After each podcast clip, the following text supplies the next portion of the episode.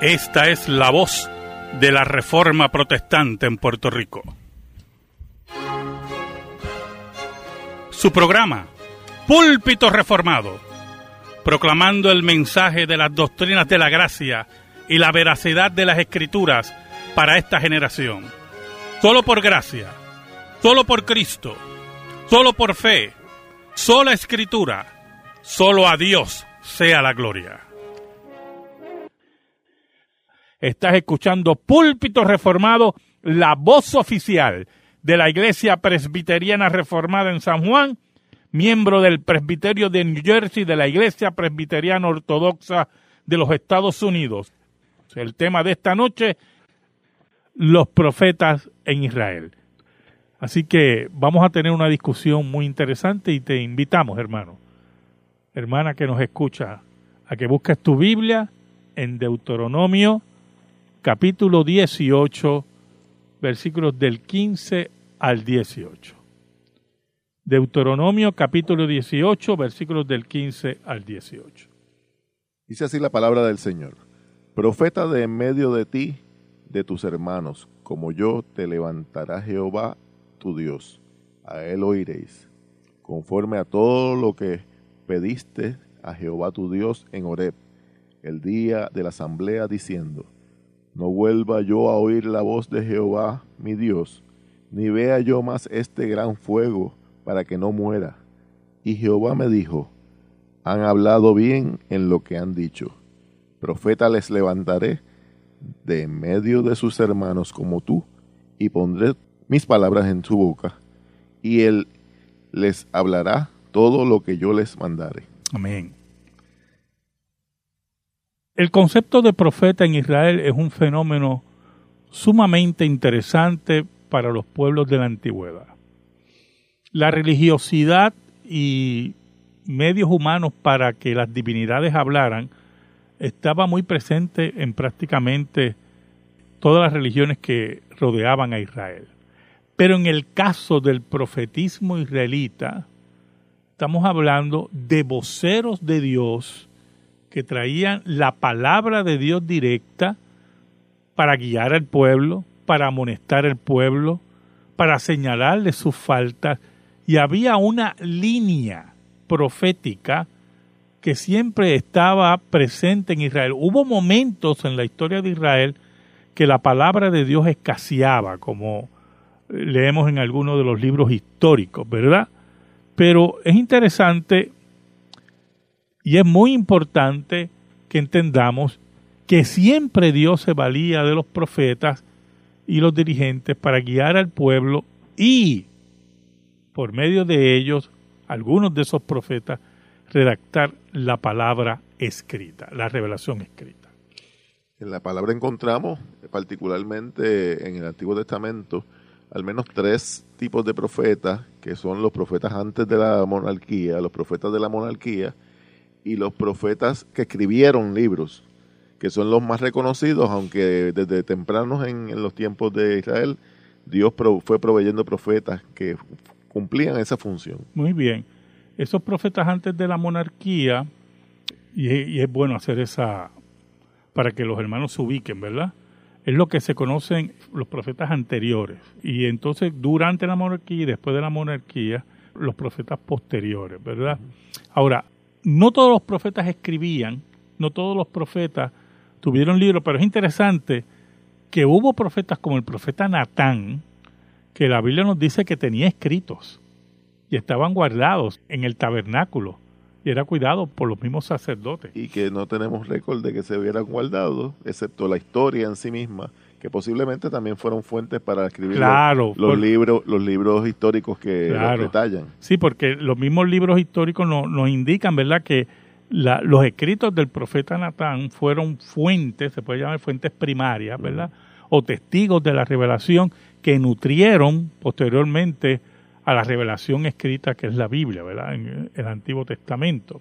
Ahora, en Moisés, en el personaje de Moisés, tenemos a uno de los más grandes profetas que había en, Israel, uno de los más grandes profetas que había en Israel, y legislador, porque establece por medio del Espíritu Santo las reglas, las leyes por las cuales Israel se iba a guiar. Por lo tanto, habían profetas como Moisés que establecían pautas de, adoración. Sí, son las bases de, la, religiosidad israelita que básicamente se constituían como lo que fue, podemos llamar una constitución eh, del pueblo de Israel. Todo lo que daba paso a la ortodoxia doctrinal y a la conducta del pueblo delante de Dios. Exacto, exacto. Y por lo tanto, como eran profetas, tenían la autoridad divina detrás de ellos. Por eso las leyes de Moisés, estamos hablando aquí del código civil, el código dietético, el código religioso de las actividades, eran revelación de Dios, no eran caprichos de Moisés. Pero en relación a la ley moral de Dios, estamos hablando de los diez mandamientos, la Biblia establece que fue escrita por Dios mismo. Y como es la ley moral de Dios, a diferencia de los otros códigos, se mantiene hasta el día de hoy, porque es el carácter de Dios, por lo cual Dios va a juzgar a las personas y por eso Cristo cumple la ley de Dios por su pueblo. Así que en ese sentido, después de la muerte de Moisés, Dios levanta otro profeta como líder también y como legislador en cierta medida, que fue en la persona de Josué. Era el profeta, era militar, interesante, ¿verdad? Profeta y militar, y también era el caudillo de Israel. O sea que estamos hablando de periodos de años donde hubo profetas que también tenían otras funciones, que no solamente eran profetas, ¿verdad? Sino, como en los casos de Moisés, que era legislador, como el caso de Josué, que también era un militar, jugaban un papel importante en la vida de Israel. Y es bien importante enfatizar un aspecto único de estos profetas, que era su llamado especial eran llamados por Dios de una manera particular, no eran, no eran como los sacerdotes que era por herencia, donde había una, una secuencia de herencia. Claro, porque había una tribu para eso. Los profetas podían ser llamados por Dios de cualquier lugar y en cualquier circunstancia que Dios entendiera que era útil para sus propósitos en su reino. y eso, eso tiene un paralelo, le estaba comentando anteriormente al pastor sobre cómo también los pastores retratan en la, el Nuevo Testamento ese, esa función especial. Un pastor que no tiene un llamado no es pastor. No. Es un gran problema para la iglesia. Sí, porque usurpa un lugar. Y ya que mencionaste eso, eh, nosotros tenemos que ver que los falsos profetas, nos dice un autor, fueron constantemente un problema en Israel.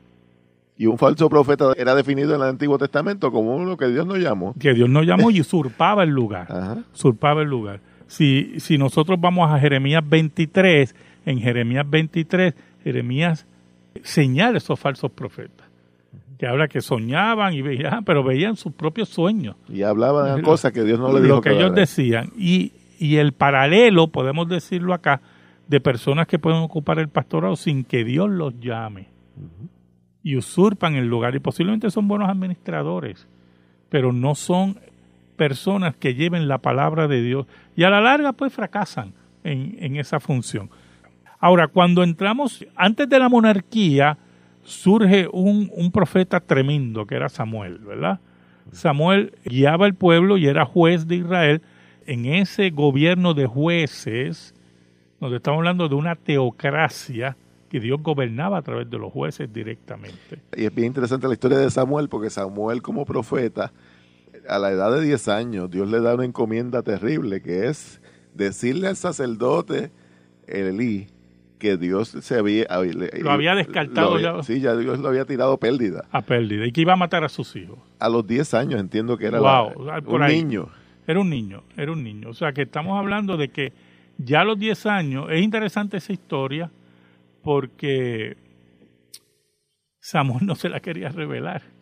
Si leemos la historia de No se atrevía. no se atrevía. Y Elí se da cuenta. Se da cuenta y entonces insiste, no, no, dime, dime, dime qué te dijo el Señor. Y ahí le dice, ¿verdad? Que ya Dios tenía sustituto para él, que lo había descartado ya y que había decretado matar a sus hijos porque no los había corregido. Los hijos de Elí eran un par de impíos terribles. Y, en la historia cuando Dios le encomienda ungir al, al, al rey Saúl, eh, ahí también una, un- se da un episodio donde Dios le dice que, no sé si en, en ese, ¿verdad? En, en- en Ujú. la historia de David, que, que le dice, "Di- Dios no mira lo que Sí, ahí, los ahí, hombres. Cuando, cuando, cuando Dios unge primero a Saúl, fue por la insistencia del pueblo de pedir rey. Y a Samuel no le gustó mucho eso. A Samuel no le gustó mucho eso y, y Samuel fue delante de Dios. Y Dios le dice a Samuel, mira, oye al pueblo porque ellos no te han despreciado a ti, sino me han despreciado eh, a mí. Ahora vas a escoger un rey y le señala que era Saúl. Él unge a Saúl. Y ahí empieza un fenómeno interesante de que la monarquía, la monarquía es orientada por un profeta. En este caso, la monarquía de Saúl era guiada por Samuel.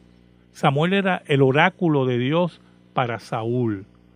El problema con Saúl era que era una persona muy dada a tomar sus opiniones y adelantarse y usurpar y no obedecer a Dios. La función eh, sacerdotal. Exacto, exacto. Y Samuel lo amonesta hasta el punto que Dios le dice a Samuel, lo he descartado como rey. Y eso le dolió mucho a Samuel. Porque Samuel llegó a tener un- una fuerte relación con Saúl. Y le tocó dar las malas noticias también. Exacto. A tal punto, para que usted vea que los profetas es una labor muy difícil, que Dios le dijo a Samuel que ya no llorara por Saúl. Ya no me hables de Saúl.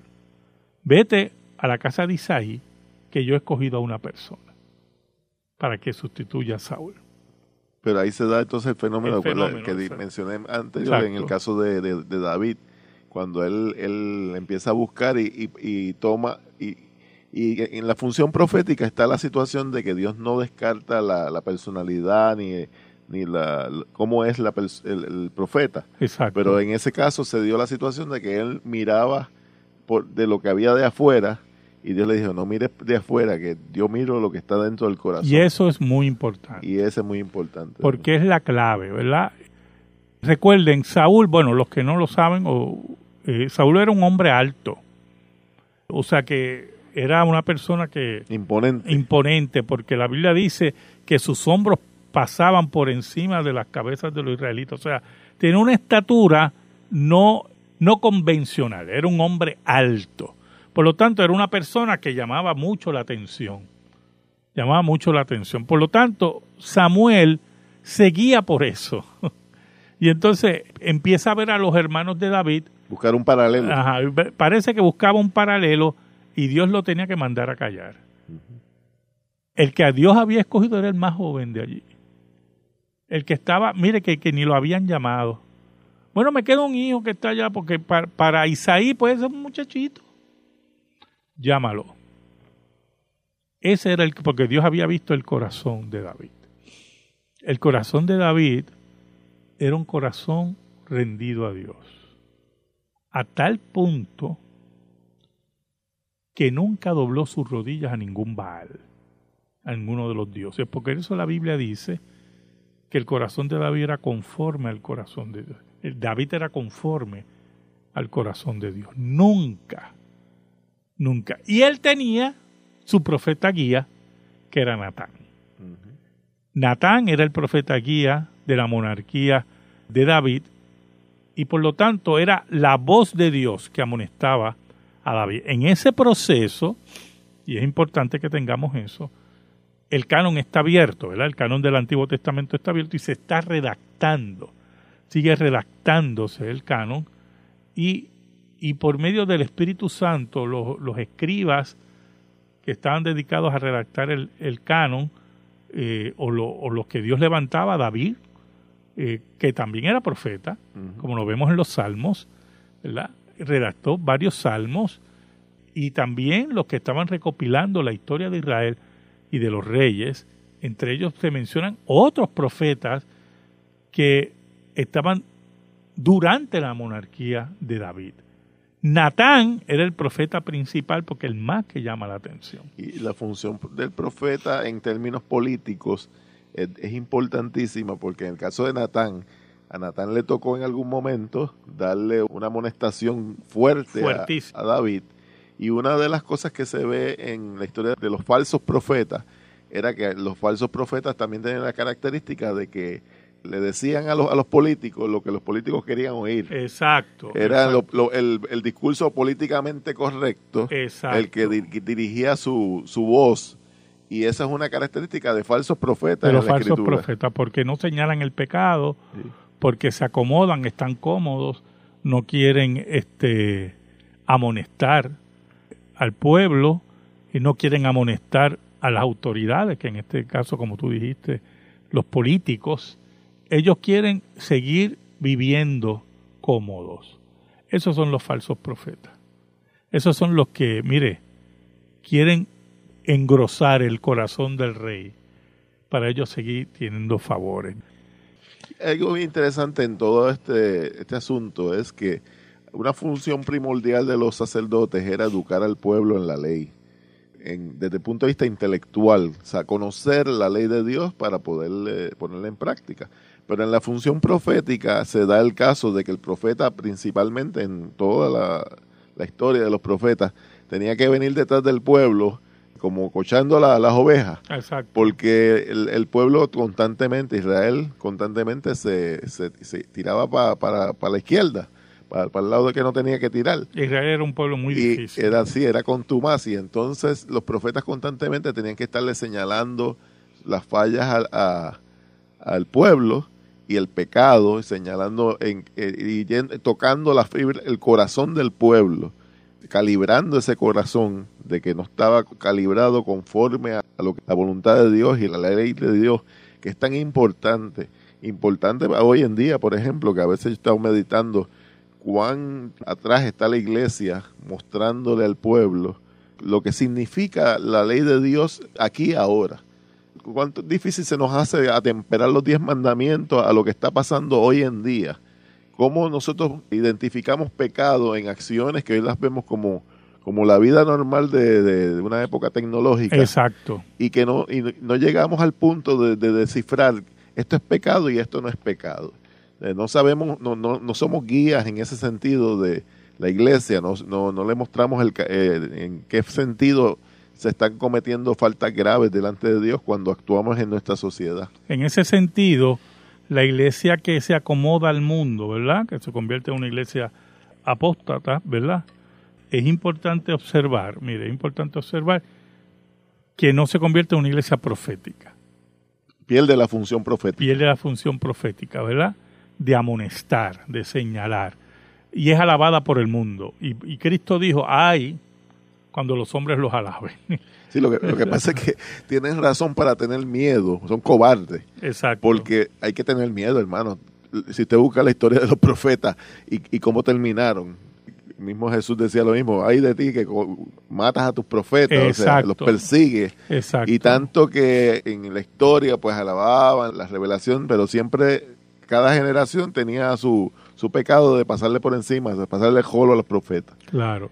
De ahí también empiezan a surgir, del movimiento profético en Israel, van surgiendo las escuelas proféticas, las escuelas de profetas. ¿Qué tú nos puedes decir de eso? Sí que es interesante que las escuelas de profetas Que se ven mucho en Elías y Eliseo, ¿verdad? Que se Es- menciona. Eso es así.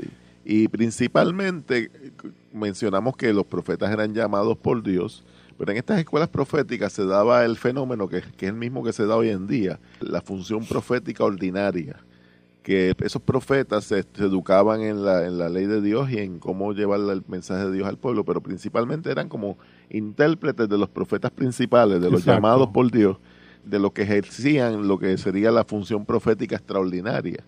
Entonces ellos, ellos traducían al pueblo ese mensaje y lo llevaban.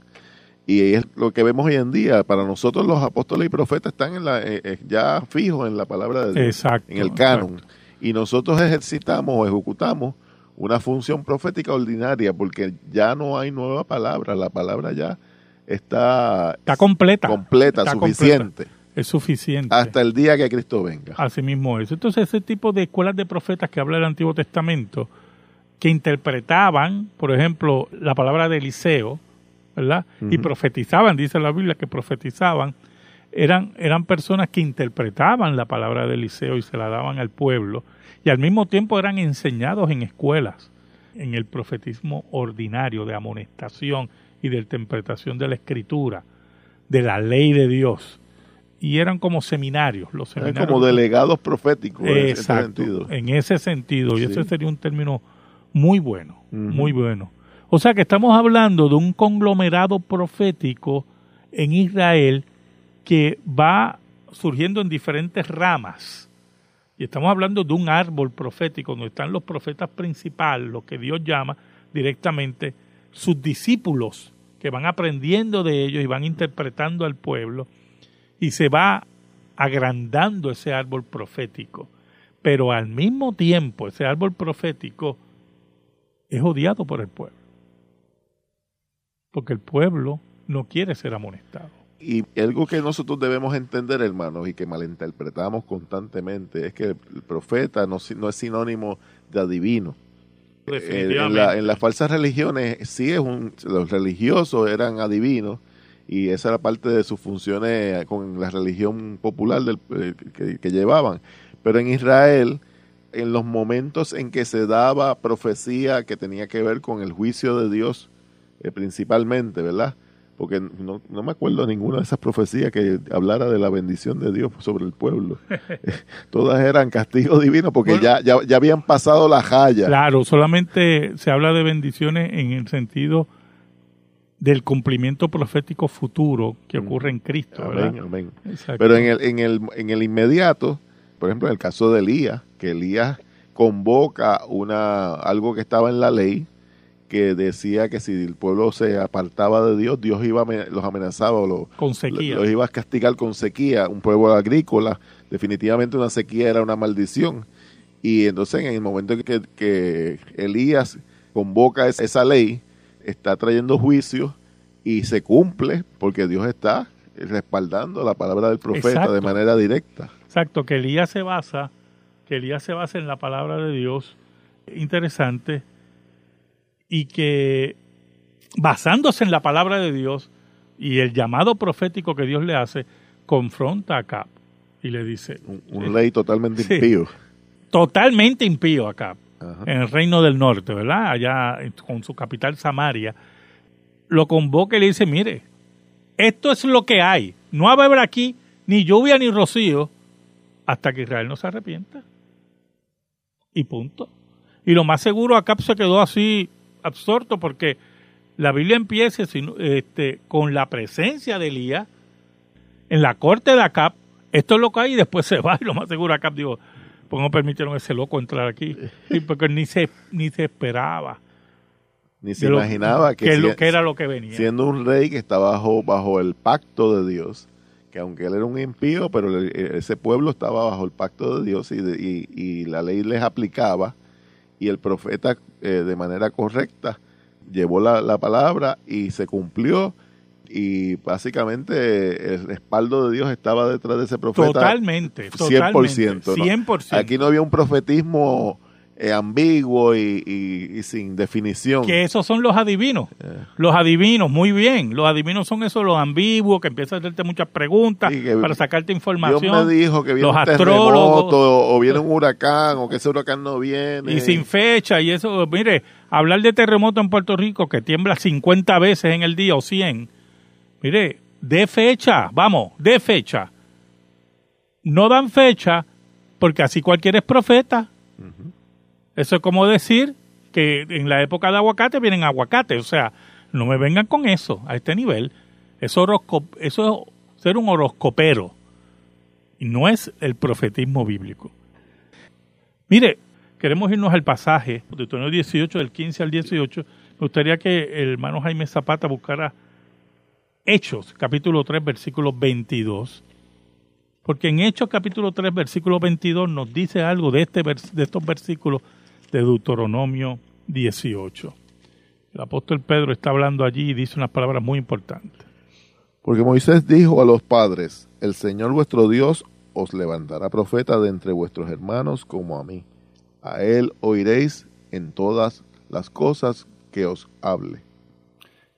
El pasaje de Deuteronomio 18, del 15 al 18, nos habla Moisés profetizando que vendría un profeta, el cual Israel tenía que escuchar, su Mesías.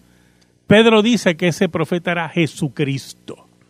Jesucristo es el cierre del ministerio profético. Todos los que profetizaron de Cristo profetizaron hasta Juan.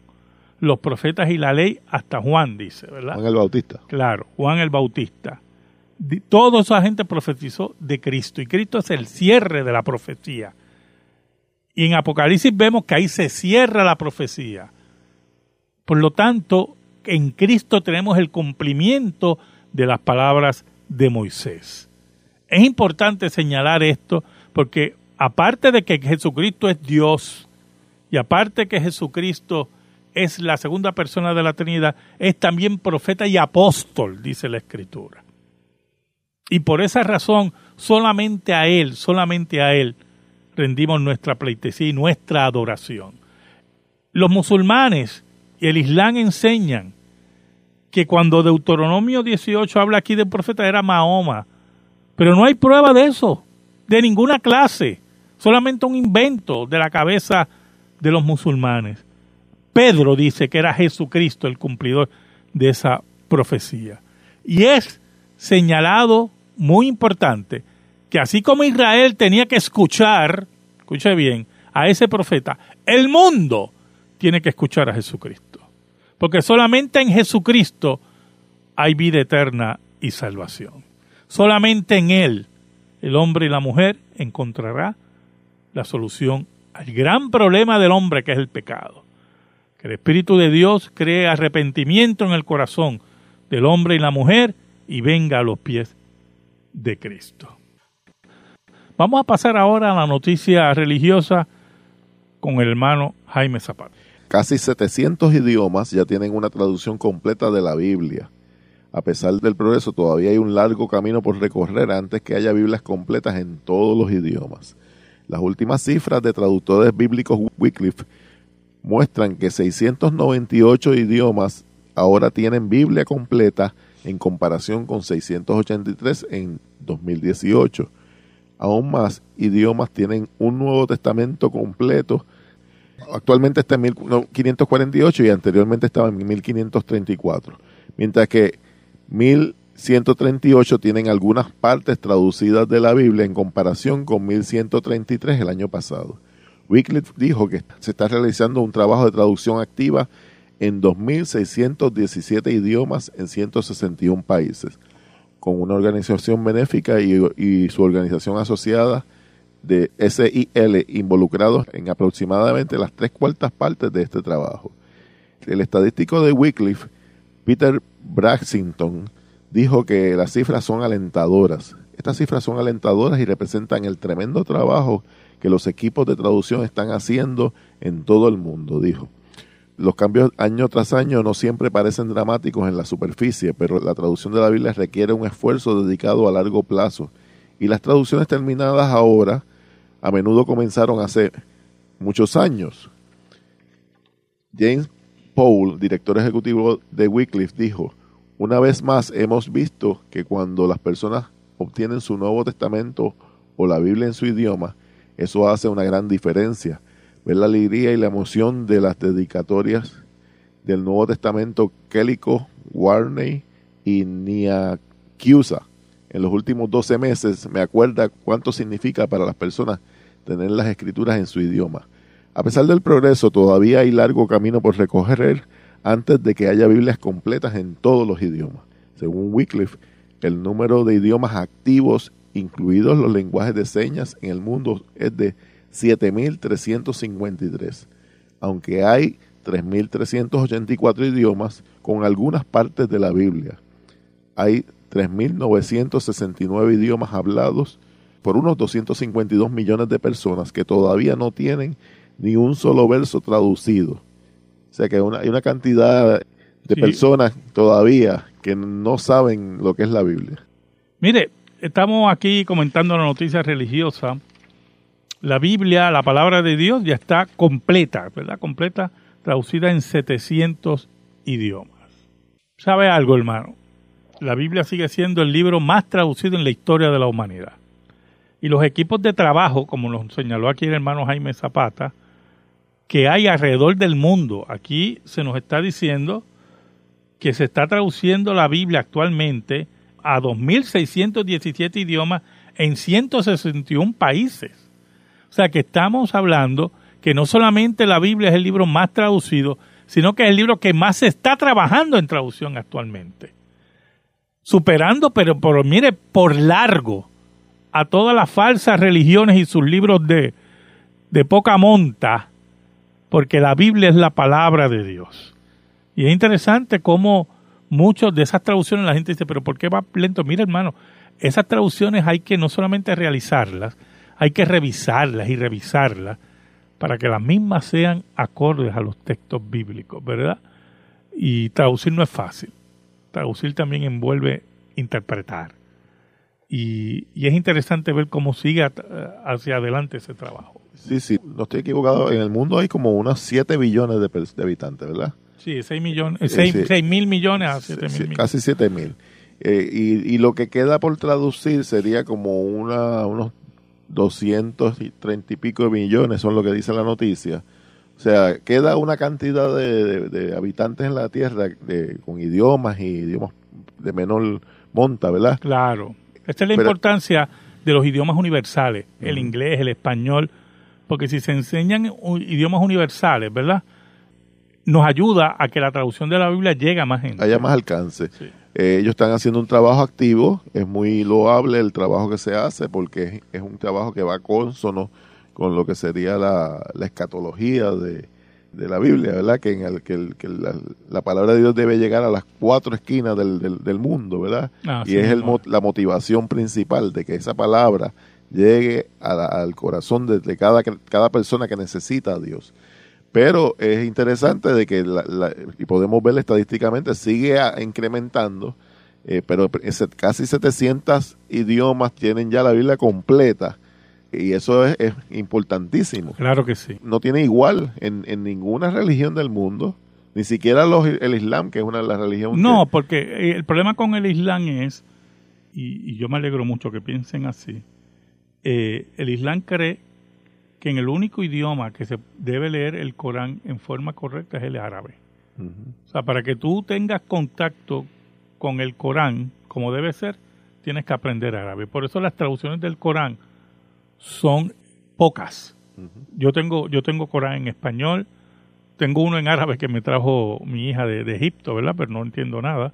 Pero tú vas a notar que no, no abundan Coranes en otros idiomas porque ellos insisten que número uno, en el cielo se habla árabe, y segundo, que el idioma debe leerse el Corán es en el árabe.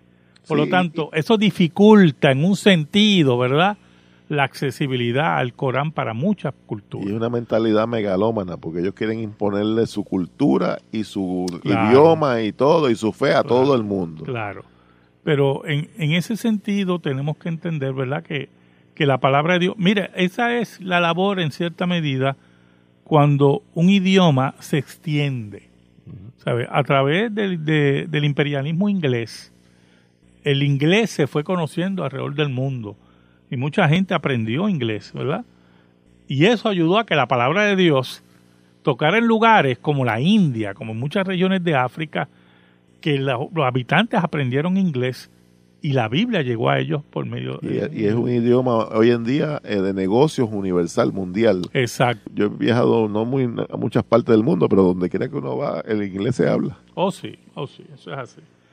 Muy bien. Pasamos ahora a la pregunta religiosa. Tenemos varias preguntas aquí. Yo voy a contestar.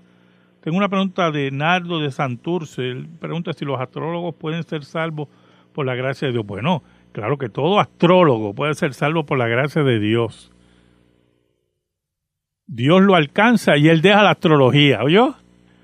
Pero una persona que quiera seguir en la astrología y en, todas esas hechicerías contrarias a la palabra de Dios, es que no ha conocido a Dios. Así de sencillo es esto. Y yo sé que a muchos cristianos le da curiosidad, ¿oyó? De mirar lo que se dice por ahí que son los signos zodiacales. Pero mire, esa curiosidad va contraria a la escritura. La astrología es contraria a la escritura y la Biblia lo dice.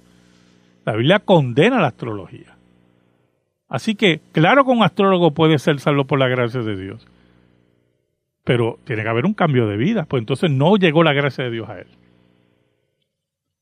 ¿Tienes una pregunta por ahí? Sí, tengo a Lidia de Bayamón que pregunta sobre Eclesiastés, cuando dice en el Eclesiastés que nos menciona que hay tiempo para matar y tiempo para curar. Y ella pregunta, ¿matar qué y curar qué? Pues mira, hermana, el mandato de, no matarás en la escritura no es un mandato absoluto. Se deduce lógicamente de, un estudio de la escritura que la escritura no solamente condena el, el acto de asesinar eh, de manera injusta a una persona. En primer grado, como se conoce. Sí, asesinato de una manera que tú que, uno está tomando una decisión que debe tomar eh, eh, un, un, gobierno organizado o la, sociedad organizada, ¿verdad? En la Biblia se enseña el matar en la guerra no está prohibido en la Biblia. Mm. Cuando un policía mata a una persona que quiere matar a otro, no está prohibido tampoco en la Biblia que de manera contra los enemigos internos no está prohibido eh, la pena de muerte en la escritura. De hecho, la, pena de muerte se establece en la escritura, en el Génesis. y, parte de los problemas que tenemos es eso, de que no, no lo aceptamos. Y hay muchas otras instancias cuando estudiamos el mandamiento. Precisamente últimamente yo estudié eso en, en, una clase en la iglesia y hablamos de qué la Biblia no prohíbe y de qué sí la Biblia prohíbe.